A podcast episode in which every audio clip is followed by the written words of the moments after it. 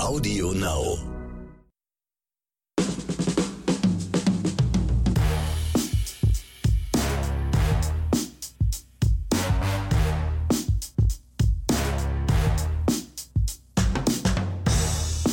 Willkommen zu einer neuen Episode von Oscars und Himbeeren.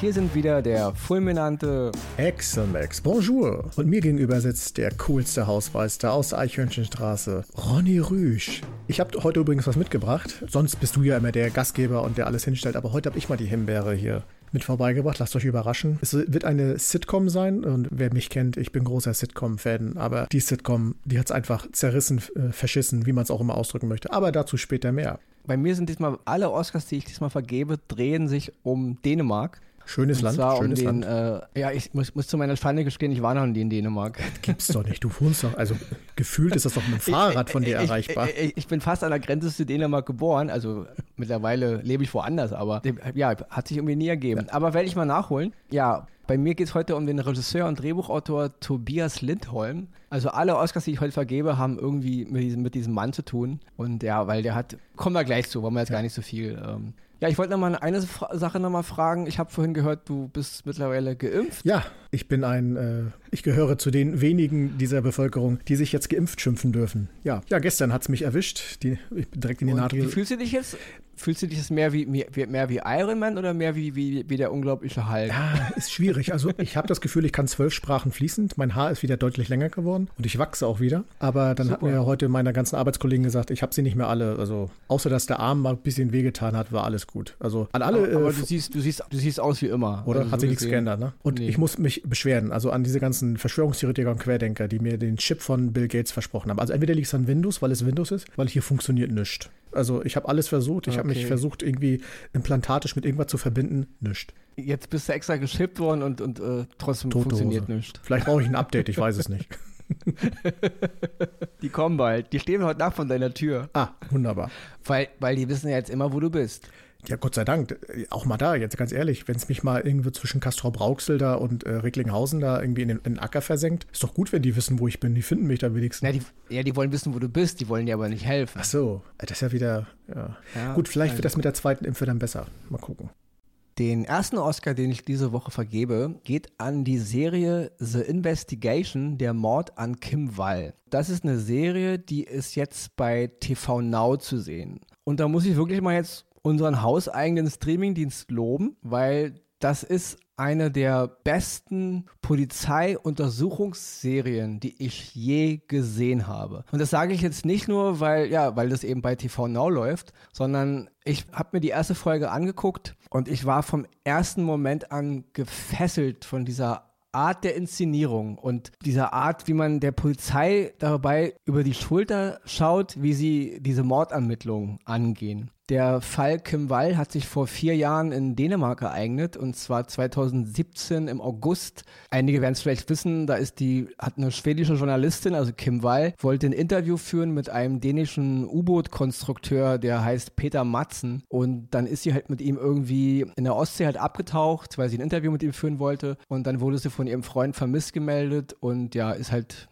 dann war sie, war sie halt verschwunden. Und im Laufe der Zeit ist eben herausgekommen, dass sie halt ermordet wurde und zwar sehr, sehr bestialisch. Also es ist ein ganz, ganz schlimmer Fall gewesen. Und diese Serie nimmt sich halt diesen Ermittlungen jetzt an. Ja? Und äh, das Gute an dieser Serie ist, also der Regisseur und auch Drehbuchautor Tobias Lindholm, zu dem wir auch später nochmal in, mein, in meinem zweiten Oscar kommen werden, hat wirklich eine hervorragende Art gewählt, das zu inszenieren. Also es geht überhaupt nicht so sehr jetzt um die schwedische Journalistin. Es geht auch gar nicht um den Täter. Es geht wirklich um die Polizeiarbeit. Also wir sind im Grunde, wie der Titel schon heißt, The Investigation. Wir sind im Grunde nur bei der Polizei. Also sechs Folgen erleben wir vom ersten Moment, wo der verantwortliche Chefermittler, der von Sören Marling gespielt wird, übrigens hervorragend, eine zurückhaltende, fast schon stoische Darbietung, die aber hervorragend passt zu dem ganzen, ähm, zu der ganzen Art, wie die Serie gemacht ist. Und wir sind im Grunde nur bei den Ermittlern und bei den Beamten. Wir erleben im Grunde, wie, wie schwer es ist, eine Ermittlung zu machen. Weil wir, wir haben ja hier einen Fall gehabt, wo wir im Grunde eine Vermisste haben. Wir hatten im Grunde kein, kein, wir hatten keine Leiche. Also,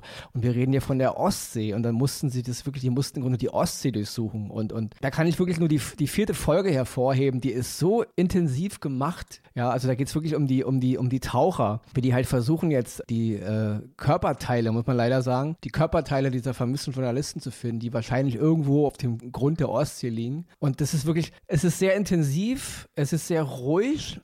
aber diese sechs Folgen, wie, wie, ich schon eingangs sagte, zählen für mich mit zu den besten, was ich je an Polizeiserie gesehen habe. Mich haben viele Folgen an die Art von David Fincher erinnert, wie halt The Mindhunter gedreht wurde, diese Serie, die auch bei Netflix zu sehen ist. Und auch sein für mich absolutes filmisches Meisterwerk Zodiac. Und ich habe dann wirklich äh, in meiner, ja, in meiner Recherche herausgefunden, dass der Regisseur von äh, The Investigation auch zwei Folgen bei The Mindhunter Regie geführt hat. Und ja, und das war auch so mein erster Eindruck. Also das ist wirklich, es ist aus Dänemark und es ist mit, finde ich, muss ich vor keiner amerikanischen Produktion nicht mal am Ansatz verstecken. Das ist für mich ganz, ganz großes äh, Kino, wie es gemacht ist. Auch die Nebenrollen sind hervorragend äh, besetzt. Unter anderem gibt es ein Wiedersehen mit Pernilla Orchest. Die hat man als die Mutter von Anakin Skywalker kennengelernt in Episode 1, also Shmi Skywalker. Sie spielt hier die, die Mutter der äh, toten Journalistin. Und eine der kleinen Nebenrollen ist auch noch der Schauspieler Pilo Asbeck. Den kennen einige vielleicht aus Game of Thrones. Der hat den Onkel von Theon Graufreud, Euron Graufreud gespielt. Zu dem kommen wir später auch nochmal. Ähm, in meinem zweiten Oscar wird auch äh, der Pilot-Aspekt nochmal eine ganz große Rolle spielen.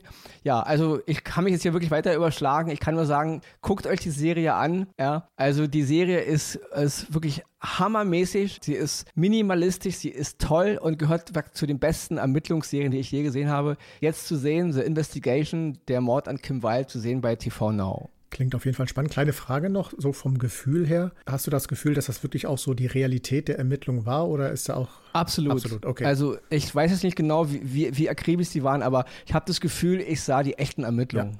Okay, krass. Ja. Okay, dann komme ich mal direkt zu meinem ersten Oscar. How to Get Away with Murder. Eine Serie, die auf Netflix läuft, schon seit 2014, aber jetzt auch mit der sechsten Staffel, die letztes Jahr äh, ausgestrahlt wurde. Und äh, das ist eine Serie, die fängt sofort, ich sag mal, Boom an.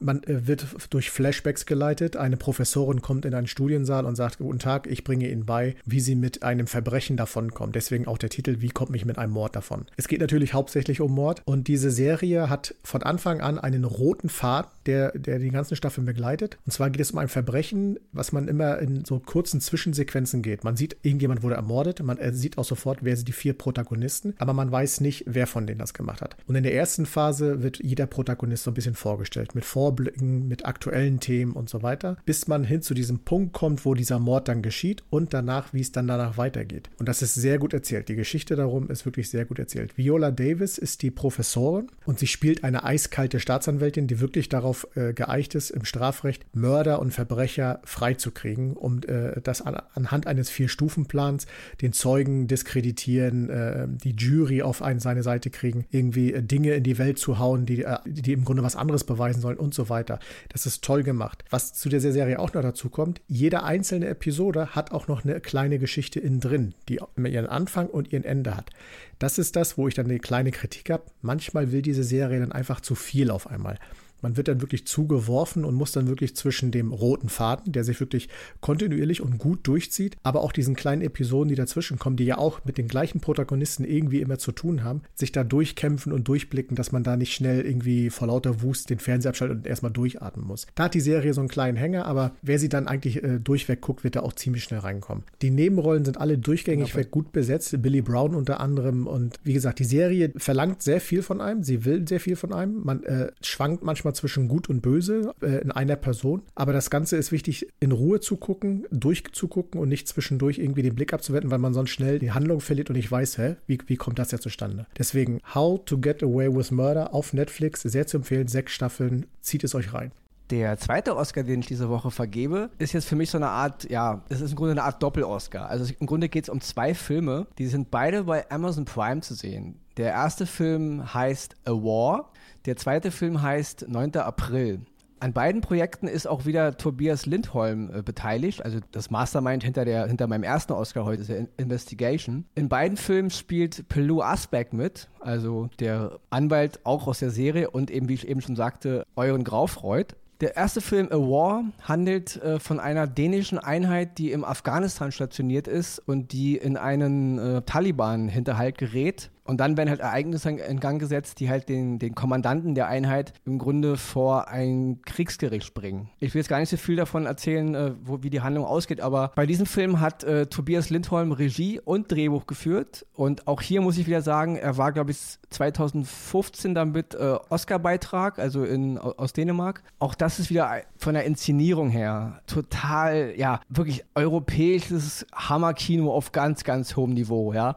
Also dieser Mann hat einfach einfach ein Gespür dafür, wie man eben auch in der Serie The Investigation sieht, Realismus packend darzustellen, ja. Also normale Dinge, wie halt eben in der Serie Polizeibeamten bei seiner Ermittlung oder hier jetzt eben Soldaten in Afghanistan. Man hat nie das Gefühl, dass, dass die Action over the edge ist. Man hat nie das Gefühl, dass eine Szene zu viel ist. Wir sind bei, bei normalen Leuten, die normale Dinge tun innerhalb ihrer Parameter natürlich, wie weit jetzt ein Soldat in Afghanistan normal sein soll. Aber man hat nie das Gefühl, es ist, es ist kitschig, es ist gefühlsdusig, es ist, es ist wirklich sehr, sehr intensiv und ganz, ganz toll. Und der zweite Film halt auch, also 9. April.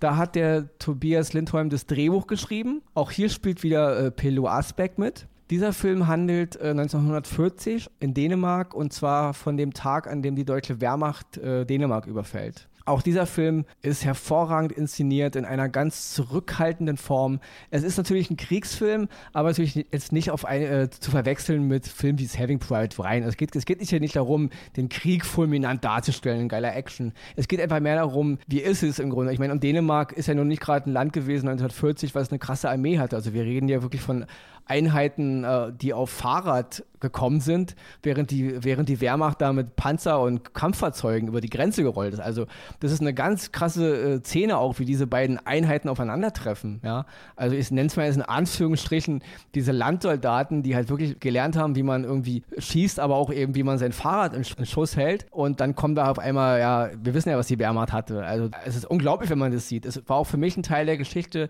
der mir jetzt nicht so bewusst war. Also ich kann diese beiden Filme im absoluten, ja, sage ich mal jetzt Tobias Lindholm-Rausch, in dem ich gerade stecke, ja, beide wirklich empfehlen. Ja, also nochmal die Serie The Investigation auf jeden Fall bei TV Now und eben der Film A War von 2015 da hat er Regie und äh, Drehbuch geschrieben und eben der Film 9. April, der halt, wie gesagt, im Zweiten Weltkrieg handelt. Beide Filme sind zurzeit bei Amazon Prime zu sehen und ich kann wirklich jedem nur empfehlen, macht euch mal so einen Tobias Lindholm-Abend, ja. Also im absoluten Worst Case, guckt euch die Serie erst an und dann die beiden Filme hinterher, aber man kann diese beiden Filme halt, es sind ja schon eine Art Kriegsdramen, schon an einem Abend gucken. Der eine geht auch, glaube ich, nur anderthalb Stunden, also er ist jetzt nicht, nicht zu sehr, sehr lang in der Laufzeit. Aber auf jeden Fall, wer die Arbeit von Tobias Lindholm noch nicht kennt, macht euch damit vertraut. Also gerade auch diese beiden Filme, auch der Schauspieler, wie gesagt, Pelu Asbeck, der halt überall da seine, seinen tragenden Part hat, kann ich wirklich, ja, ich will jetzt gar nicht so viel weiter, sonst könnte ich auch den ganzen Abend darüber weiterreden. Ja. Ich tick auch hier die ganze Zeit also, auf meine Uhr. genau. Wie gesagt, A War bei Amazon Prime und 9. April auch bei Amazon Prime. Guckt es euch an. Diesmal von mir ein Doppel-Oscar für beide Filme und absoluten Oscar für Tobias Lindholm. Wenn ihr das Strahlen in seinem Gesicht sehen würdet, absolut verdient. Davon gehe ich jetzt schon mal aus.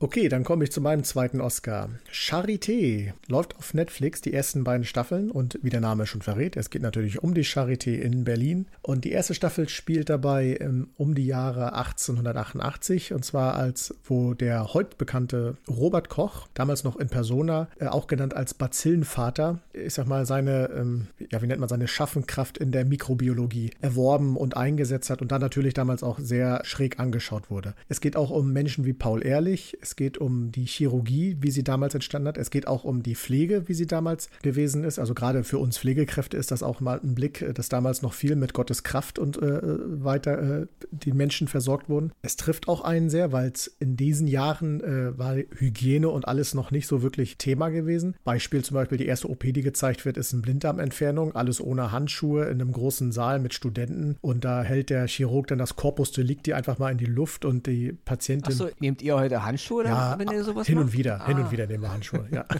okay. Und äh, das ist einfach toll erzählt, weil man sich so ein bisschen auch, natürlich für Leute wie ich jetzt mit Hintergrund ist das noch interessanter, weil man ja auch noch äh, dazu einige Schlüsse ziehen kann. Aber auch für jemanden, der gar nichts mit der Materie zu tun hat, ist es eine tolle Geschichte, wie die erzählt wird, wo man halt so Leute wie Robert Koch kennenlernt. Auch in der Zeit, damals gab es den Kaiser. Der Kaiser ist allein in der, glaube ich, in der ersten oder zweiten Folge schon zweimal gestorben. Also erst der eine Kaiser, dann sofort der nächste hinterher. Und dann war so ein junger, der junge Kaiser auf einmal da, der dann das Robert Koch Institut äh, erschuf und so weiter.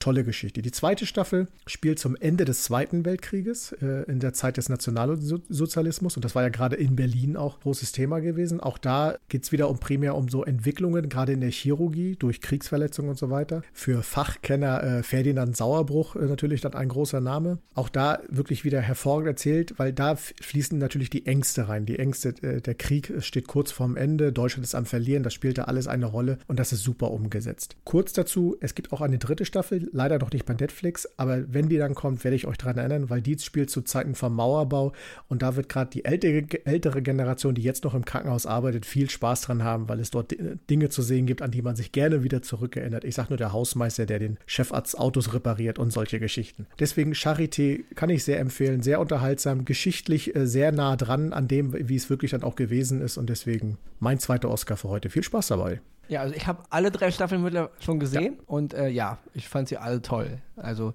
ich bin ja immer ein Freund davon, so äh, geschichtliche Serien. Klar, es ist immer alles ein bisschen aufgebaut, es ist nicht alles so realistisch zu sehen, aber dennoch finde ich es immer sehr interessant, in diese, in diese Epochen einzutauchen. Und mir haben alle drei Staffeln äh, Bombe gefallen. Ja, ich habe bei der dritten hatte ich den meisten Spaß, weil das wirklich dann so schon Dinge war, die, wo man noch so im Hinterkopf hatte. Genau, ich habe es nie so erlebt, selber auch ein bisschen. aber äh, viele Geschichten darüber dann auch gehört. Ja.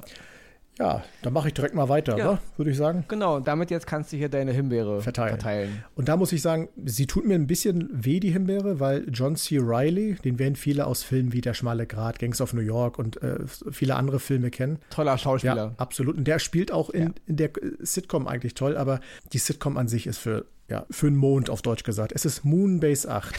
Läuft auf Sky bei Sky Atlantic und es spielt äh, von drei drittklassigen Astronauten, die in der Wüste von Arizona in so einem Simulationscamp äh, äh, da um die Gunst äh, eifern, irgendwann mal zum Mond fliegen zu dürfen. Und sie müssen in dieser Wüste äh, simuliert äh, mit den Mondverhältnissen klarkommen. Ich sag mal so, in den ersten zehn Minuten zünden sie ein paar Witze, das war auch noch witzig, aber dann ist auch die ganze Nummer schon vorbei. Wie soll ich sagen? Es zieht eine Langeweile in diese Serie ein. Man, die Geschichte an sich ist ja ganz gut, dass man sagt, okay, drei Typen, die da versuchen, in so einer simulierten Welt mit nichts klarkommen. Wasser ist zu schnell alle. Sie wollen aber nicht die Nase anrufen, wollen aus ihrem eigenen Urin das Wasser machen. Das schmeckt dann nicht. Und sie, sie wollen aber nicht die Nase anrufen. Ja. Das ist geil, das ist witzig. Ja.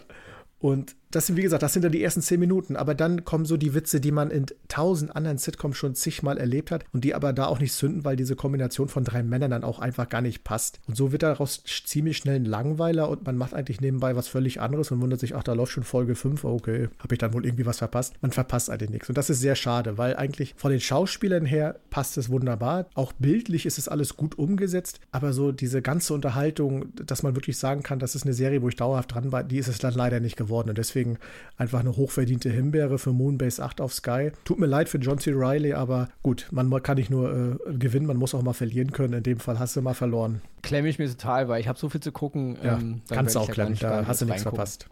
Ja, und da sind wir leider schon wieder auf der Zielgeraden, würde ich mal sagen. Krass, oder? Also, so 20 Minuten gehen, ja, puff, weg. Gehen, gehen immer ratzfatz weg. Ja. Ich, konnte ja, ich konnte ja über einige Dinge ellenlang weiter philosophieren. Also so gesehen, ich muss mich ja immer zwingen. Äh, ja, die Fakten in meinem Kopf und meine Ideen, was ich noch will, alles überschlägt sich. Und da muss ich mich immer auf so fünf Minuten äh, konzentrieren, geht mir voll auf Vielleicht Nerv. sollten wir mal so ein, ich sag mal, so eine Stunde Live-Podcast machen. Einfach die Leute mal einladen und dann äh, schwadronierst du mal eine Stunde lang über dänische Filmemacher oder wie auch immer. Man fragt sich halt immer nur, wer das hören will, ne? eine Stunde lang, weil in der heutigen Zeit ist ja alles immer so getaktet, so dem, dem, dem, ganz schnell und alle immer auf die Uhr und so. Deswegen, ja. deswegen haben wir ja diesen Timecode eingeführt von den 20 Minuten. Ja, und bevor ich jetzt dem, äh, dem Axel das äh, Schlusswort überreiche. Das fulminante Schlusswort, was wolltest du sagen? Das fulminante, ich wollte schon sagen, aber ich habe es mir gerade geklemmt, weil ich dieses Wort fulminant ein bisschen überstrapaziert habe. Aber ja, also bevor ich dir jetzt das Schlusswort über, übergebe, kommt hier nochmal die wunderbare Zusammenfassung von unserer Kollegin Verena Maria Dittrich. Die Oscars gehen diese Woche an The Investigation, der Mord an Kim Wall, sechsteilige Dramaserie über die Mordermittlungen im Fall der schwedischen Journalistin Kim Wall, zu sehen bei TV Now. How to Get Away with Murder, US-Krimiserie mit Oscar-Preisträgerin Viola Davis, zu sehen bei Netflix. A War, dänisches Kriegsdrama des Regisseurs Tobias Lindholm, zu sehen bei Amazon Prime. 9. April Angriff auf Dänemark. Dänischer Kriegsfilm über die Invasion der deutschen Wehrmacht im April 1940, zu sehen bei Amazon Prime. Charité, deutsche Dramaserie über eines der bekanntesten Krankenhäuser der Welt, zu sehen bei Netflix. Die Himbeere geht in dieser Woche an Moonbase 8, sechsteilige US-Comedy-Serie mit John C. Riley, zu sehen bei Sky. So, dann spiele ich jetzt mal wieder den Rausschmeißer hier. Ähm, ja, äh, es hat mir aber. Ja, ich bin weg. Tschüss, ne? ich bin schon weg. ich wollte ihn gerade am Kragen packen, aber gut, virtuell geht's leider nicht. Okay. Nein, hat mir wieder viel Spaß gemacht und ähm, viele, viel über Dänemark gelernt. Und ähm, ja, ich weiß nicht, äh, kurz noch deine Erfahrungen mit so einem geimpften Typen. Geht das so podcast-technisch oder? Absolut. Wunderbar. Also ich habe jetzt keine, keine Veränderung festgestellt. Nuscheln nicht, gar nichts. Also, aber, aber vielleicht dauert es ja noch ein bisschen. Kann sein. Bis dir wer weiß, wer weiß. drittes Auge aus der Nase fällt oder keine Das Ahnung. Auge aus der Nase. Ja. Wird ein spannendes Bild. Wir, wir werden euch darüber äh, informieren und berichten. Bis dahin bleibt Genau. uns zu sagen, Und bevor, bevor du jetzt dein Schlusswort gibst, guckt euch die Filme bitte von Tobias Lindholm an. Ja? Konnte ich's vergessen? Und die Serie The Investigation, ja, jetzt zu sehen bei TV Now. Ich muss es nochmal anmerken, weil es ist eine Hammer-Serie. So. Gut, dann- ich gehe schon mal. Tschüss. dann bleibt uns treu, bleibt gesund und viel Spaß beim Filme gucken. Tschüss.